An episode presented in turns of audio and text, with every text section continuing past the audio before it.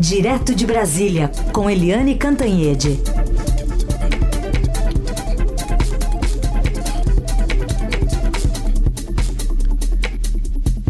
Oi, Eliane, bom dia.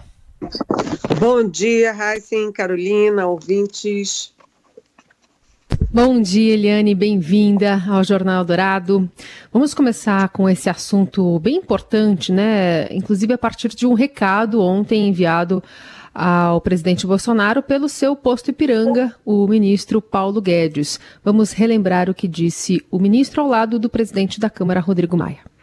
Estamos com dificuldade, estamos sofrendo, estamos sendo atingidos tragicamente, mas estamos atravessando essa onda. E as linhas vitais da economia brasileira estão funcionando. As pessoas não estão só com dinheiro na mão em prateleiras vazias, não, as prateleiras estão cheias, o sistema produtivo está funcionando. Então nós temos que trabalhar para que continue assim. Se nós tentarmos, no ano seguinte, a esse ano, que foi excepcional, seguimos com o padrão de gastos, nós vamos para o caos. E os conselheiros do presidente, que estão aconselhando a pular cerca e a furar teto, vão levar o presidente para uma zona de incerteza, para uma zona sombria, uma zona de impeachment, de responsabilidade fiscal. E o presidente sabe disso. Então o presidente tem nos apoiado. E aí, Eliane, que avaliação você faz?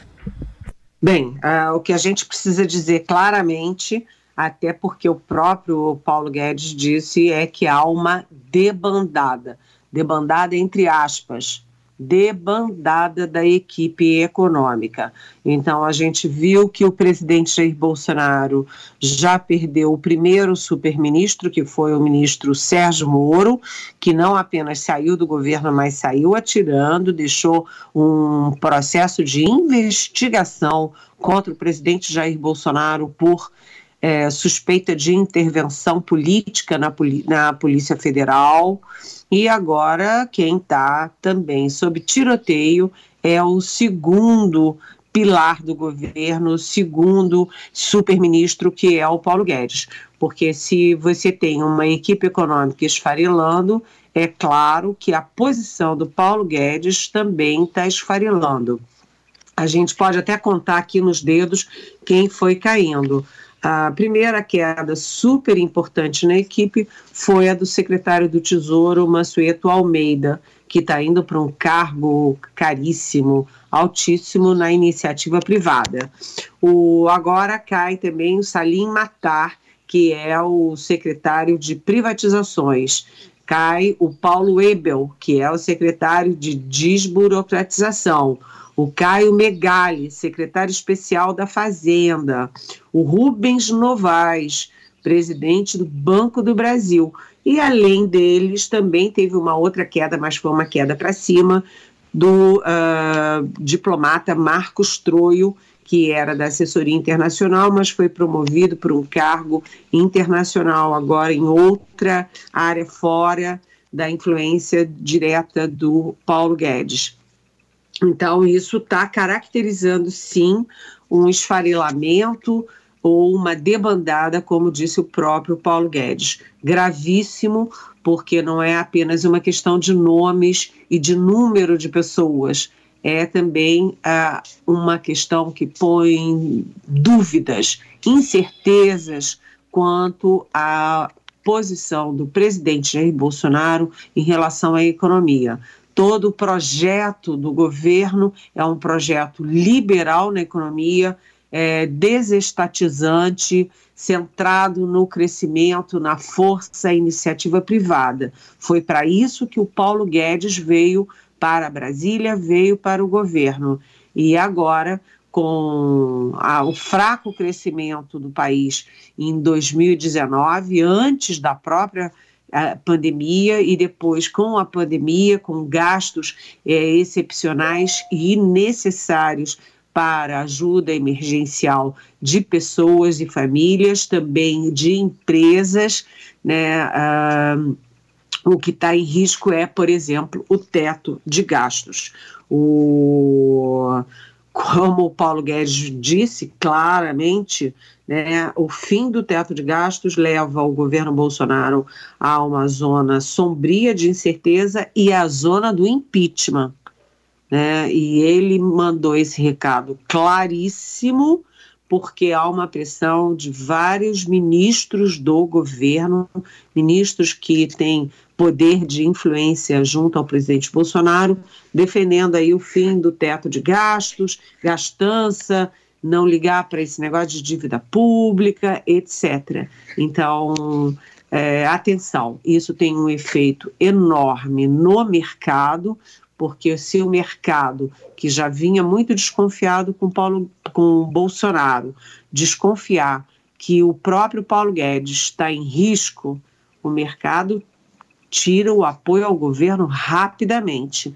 E além do mercado, você tem também os grandes investidores, o grande capital, e isso decanta para a própria opinião pública. E atenção ao Rogério Marinho. O Rogério Marinho, que é um dissidente da turma do Guedes, que era do, do Ministério da Economia, saiu, virou ministro do Desenvolvimento Regional e que aparentemente lidera a rebelião contra a política econômica do Paulo Guedes. Isso é um momento gravíssimo para o governo, gente. Muito bem, feitos todos os alertas, a gente vai continuar monitorando. Agora a gente vai falar sobre as vacinas, né? E contra o coronavírus, só atualizando aqui que agora, dado de agora de manhã, 103.118 pessoas que perderam a vida no Brasil, dados do consórcio de imprensa, e 3.114.287 casos confirmados, dados foram atualizados agora às 8 da manhã. E no momento que a gente vê, principalmente, Eliane, uma discussão sobre a vacina russa, né, que ainda não tem comprovação científica, tem uma, uma guerra política em torno das vacinas. Em relação à vacina russa, o governo do Paraná assina um acordo com os russos, né? É, a gente tem o governo federal, o governo Bolsonaro, tem um acordo com a produção de vacina de Oxford, na, no Reino Unido. O governo de São Paulo tem um acordo com a produção de vacinas da China. E agora o governo do Paraná por conta própria, assina um acordo com a produção de vacinas da Rússia. Essa vacina da Rússia, ela é muito questionada. Vamos dizer assim, é a cloroquina das vacinas. Por quê? Porque não tem nenhum estudo científico comprovando a eficácia dessa vacina, exatamente como no caso da cloroquina. E a vacina, ela passou pelo pela fase de testes número um, mas as outras duas de Oxford e da China já estão na fase 3, que é o quê? Da, do teste massivo em humanos. Né? A, a vacina da Rússia não passou por isso, não tem o, o aval da nossa Anvisa aqui no Brasil, tá? E o que se suspeita é que o Vladimir Putin que é o dono, né, o, o imperador, digamos assim, da Rússia, está forçando a barra para sair na frente e para liderar esse processo, entrar para a história como o primeiro a desenvolver a vacina. Só que é, desenvolver vacina, você tem 20 projetos, ou 20 e poucos projetos. Não é só um caso de desenvolver um projeto de vacina. Você tem que é, cumprir as etapas de teste. E a, a, vacina da Rússia está no Rússia está no primeiro estágio e as outras estão no estágio 3 já é, testando em milhares e milhares de pessoas, inclusive de brasileiros. Então, atenção, é muito ruim essa politização. O Brasil está politizando, acho que o mundo inteiro vem politizando muito a pandemia. Os países que se saíram melhor que tiveram menos mortes proporcionais, menos casos proporcionais, foram aqueles países em que os políticos deixaram as divergências partidárias de lado, as disputas eleitorais e se uniram todos no contra o inimigo comum. É, aqui no Brasil, a gente está seguindo os piores exemplos internacionais ou até liderando esses exemplos internacionais ruins, porque tudo se transformou em política. Se você usa máscara, é você é contra o governo. Se você não usa máscara, você é bolsonarista. Se você é a favor da cloroquina, você é bolsonarista. Se você é contra, você é contra o governo. Enfim, as coisas não funcionam assim. Máscara é máscara, governo é governo, é cloroquina é cloroquina, é, o presidente é o presidente, enfim. Você não pode politizar tudo e politizar até fazer disso uma disputa, uma guerra política das vacinas. Mas o fato é que é o que está acontecendo enquanto Heisen está falando aí, né? Mais de 103 mil mortes no Brasil, Brasil vice-campeão nessa é, maratona macabra e mais de 3 milhões de contaminados. A situação é dramática e atenção, não vai caindo, gente, em qualquer coisa que tenha na internet, não. Eu vejo pessoas assim, mulheres bem vestidas, de óculos, com ar respeitado, falando: ah, eu sou médica, não sei da onde, tome a cloroquina. É, aí o médico, um homem lá, todo bem vestido, de óculos, com um monte de livro atrás, dizendo: Ah, eu sou médico não sei da onde. E, e esses dados de mortes no Brasil são todos errados. Isso aí é porque a pessoa morre de unha encravada e aí põe lá no atestado que foi Covid. Não acreditem nessas coisas. Nós não somos idiotas, nós não somos gado que somos tocados pela internet. Não acreditem em qualquer coisa que saia na internet. A internet é manipuladora e é um foco de fake news. Fake news é para bobo. Não seja bobo. Sem contar, Eliane, que nos Estados Unidos isso está mais forte, mas não vai demorar muito, já tem chegado, aquelas é, mensagens que duvidam das vacinas que vão despontando na frente. Então, ah, eu não vou tomar vacina chinesa, ah, eu não vou tomar vacina russa, né? levando uma questão científica, no caso da chinesa, por exemplo, que tem respaldo científico, uma questão política para a área de saúde, né? Porque já há um movimento anti-vacinas e, e aí ganha mais reforço, né? Esse, essa, essa onda ideológica, essa discussão de, de polaridades que a gente está vendo aqui no Brasil, o que só, só tende a piorar a situação nossa aqui, né? Pois é, essa, essa, esse desfavor que a internet faz, né? A internet é muito útil, né? Todos nós precisamos da internet, ela veio agregar valor à vida moderna, ela é um estímulo para empresas, para as relações pessoais, para as relações profissionais, é, para o conhecimento. Ela tem grandes qualidades, mas é preciso parar com isso de acreditar em qualquer coisa da internet. A gente viu o mal que fez a campanha é, maldita, amaldiçoada da internet contra as vacinas. Antes lá do coronavírus, né, as mãezinhas parando de vacinar seus filhos contra sarampo, contra difteria, etc, etc. Ah, porque lá na internet alguém todo arrumadinho de óculos com uns livrinhos atrás estava dizendo que vacina faz mal à criança. E as coisas mais absurdas. Gente, nós não somos idiotas para acreditar em qualquer coisa. E aí o sarampo começou a voltar, né? Começou a morrer criança é, contaminada por é, doença que tem vacina, e aí começou a morrer criança por falta de vacina, e aquela criança contaminada contamina outras. E aí vai, vai, uma, duas, três, e vai se multiplicando. Ou seja, a gente não pode acreditar em qualquer coisa que saia na internet. A gente tem que acreditar nos estudos científicos que são feitos com muitas pessoas que são é, que se oferecem para participar desses estudos por muitos mestres, doutores muito capacitados que, a, que fazem a pesquisa, que têm a metodologia, que analisam os resultados e que informam se aquilo é viável, se não é viável, se é eficaz ou não é eficaz. Né? Não vamos acreditar em qualquer pessoa que ponha um, um vídeo na internet com uma cara toda bonitinha e tratando a gente como se fosse idiota. Nós não somos idiotas. Não vamos ficar reféns dessas pessoas, desses grupos, desses grandes até organizações manipuladoras. Até a guerra dos Estados Unidos com a China vai entrar nisso, porque aí quem é pró-Estados Unidos vai começar a desmerecer a vacina da China.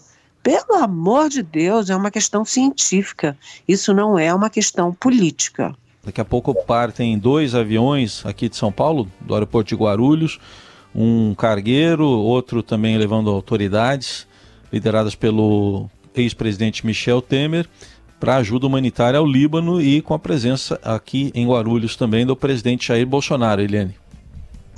É, exatamente. O presidente Jair Bolsonaro foi pessoalmente para o embarque uh, da missão humanitária liderada pelo ex-presidente Michel Temer. Presidente Michel Temer conseguiu a liberação do juiz Marcelo Bretas, do Rio de Janeiro, para poder viajar para o exterior, apesar dos sete processos que ele enfrenta aqui no Brasil. É, essa é uma operação que a gente aplaude, porque o mundo é globalizado não apenas para o mal, mas também para o bem todos os países devem se mobilizar para ajudar o Líbano, que não apenas sofreu uma explosão é, espetacular, né, uma coisa horrenda que matou quase 200 pessoas, mas também porque o Líbano já vinha num processo de caos econômico, político, social e o Líbano está em chamas. O primeiro-ministro renunciou, as pessoas estão na rua, tem guerra campal entre uh, cidadãos e polícia, enfim, está um caos e a população precisa ser assistida.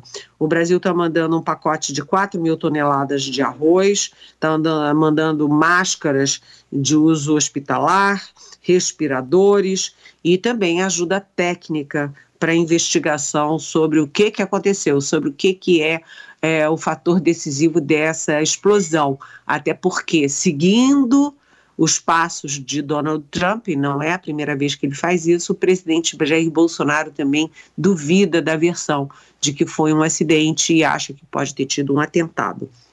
Aí a gente lembra que o presidente Bolsonaro criou muito atrito com o mundo árabe, com os países árabes, inclusive com o Líbano, quando ele é, falou em mudar a capital uh, da, a capital mandar é, tentou mudar a embaixada do Brasil em Israel de Tel Aviv para Jerusalém, que é o território sagrado que é o foco entre judeus e palestinos, o foco da guerra é, é incrível, né, de, de muitas décadas naquela região.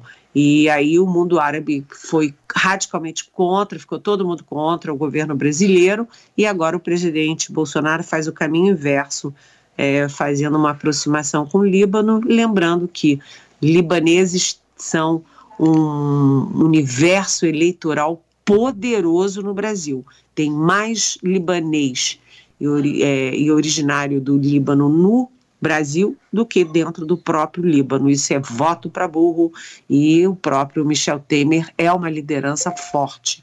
É, libanesa, é, ele é filho de libaneses e tem muita força nesse eleitorado. Então, tem uma função humanitária, sim, mas tem, claro, um viés político, tanto que o Bolsonaro foi tirar a foto no embarque.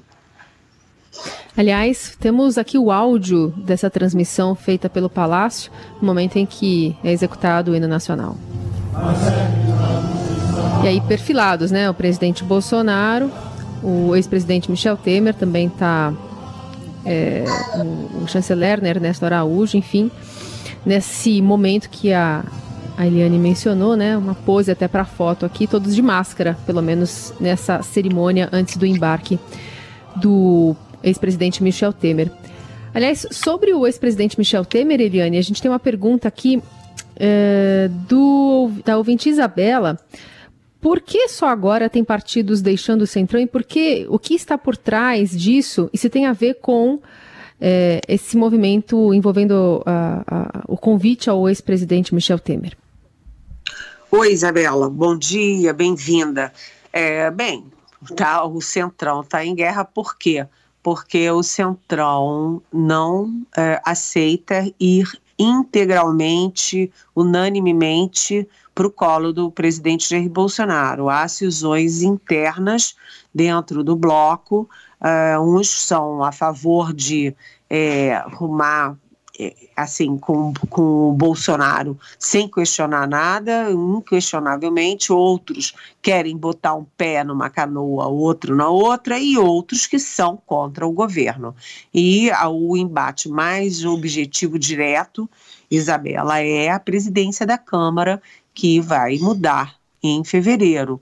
Né? Sai o Rodrigo Maia é, e entra o sucessor, o Rodrigo Maia. Evidentemente, tem muita liderança na Câmara, ele tem um. É, vai ter seu próprio candidato, e o Bolsonaro está investindo contra o candidato do, é, do Rodrigo Maia. O que está por trás disso é também uma guerra entre Rodrigo Maia e Jair Bolsonaro a guerra pelo, pela presidência da Câmara e pela liderança do Central.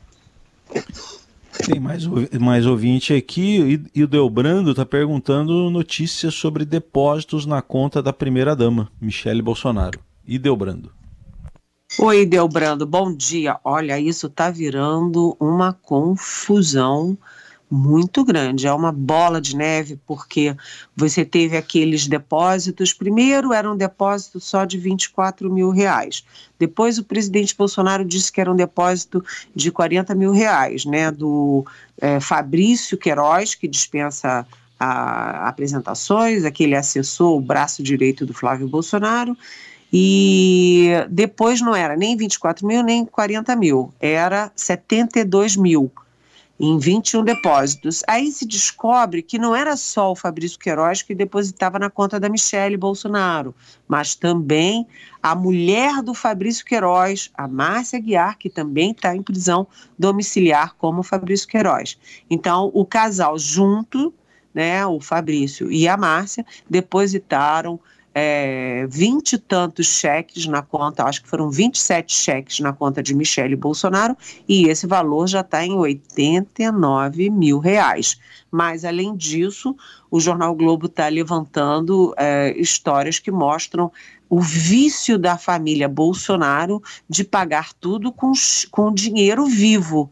Então, o Fabrício Queiroz pagava escolas dos filhos do Flávio Bolsonaro com dinheiro vivo, planos de saúde da família com dinheiro vivo, e agora se descobre que também a ex-mulher do presidente Jair Bolsonaro, Rogério, mãe do Flávio, do, é, do Carlos e do Eduardo Bolsonaro, a Rogéria também pagou um apartamento com dinheiro vivo. Eu não consigo imaginar você chegar com um caminhão de dinheiro, uma mala de dinheiro, sei lá, um carrinho de dinheiro para pagar um apartamento com dinheiro vivo. E isso está crescendo. Quanto mais se mexe, quanto mais a polícia mexe, o Ministério Público, a própria imprensa, mais vão saindo coisas que exigem explicação do presidente da República e dos seus filhos porque eles são pessoas públicas, pessoas que têm mandato, pessoas que estão na vida pública e que precisam dar é, esclarecimento sobre essas questões todas. Ou seja, o foco não é o Queiroz, o foco é a família Bolsonaro. E vem aí a nota de 200 reais que pode diminuir volumes, né? É, exatamente. Né? Aquela, aquele apartamento do Gedel Vieira Lima com 51 milhões de reais não ia precisar ter tanta caixa, tanta mala e tanto apartamento, né? Ia ficar bem mais fácil, né? Vamos combinar. Essa é Eliane Cantanhede, que responde as perguntas que vocês enviam para cá com a hashtag Pergunte para Eliane ou pelo nosso WhatsApp. Eliane, obrigada por hoje. Até amanhã. Até amanhã. Beijão.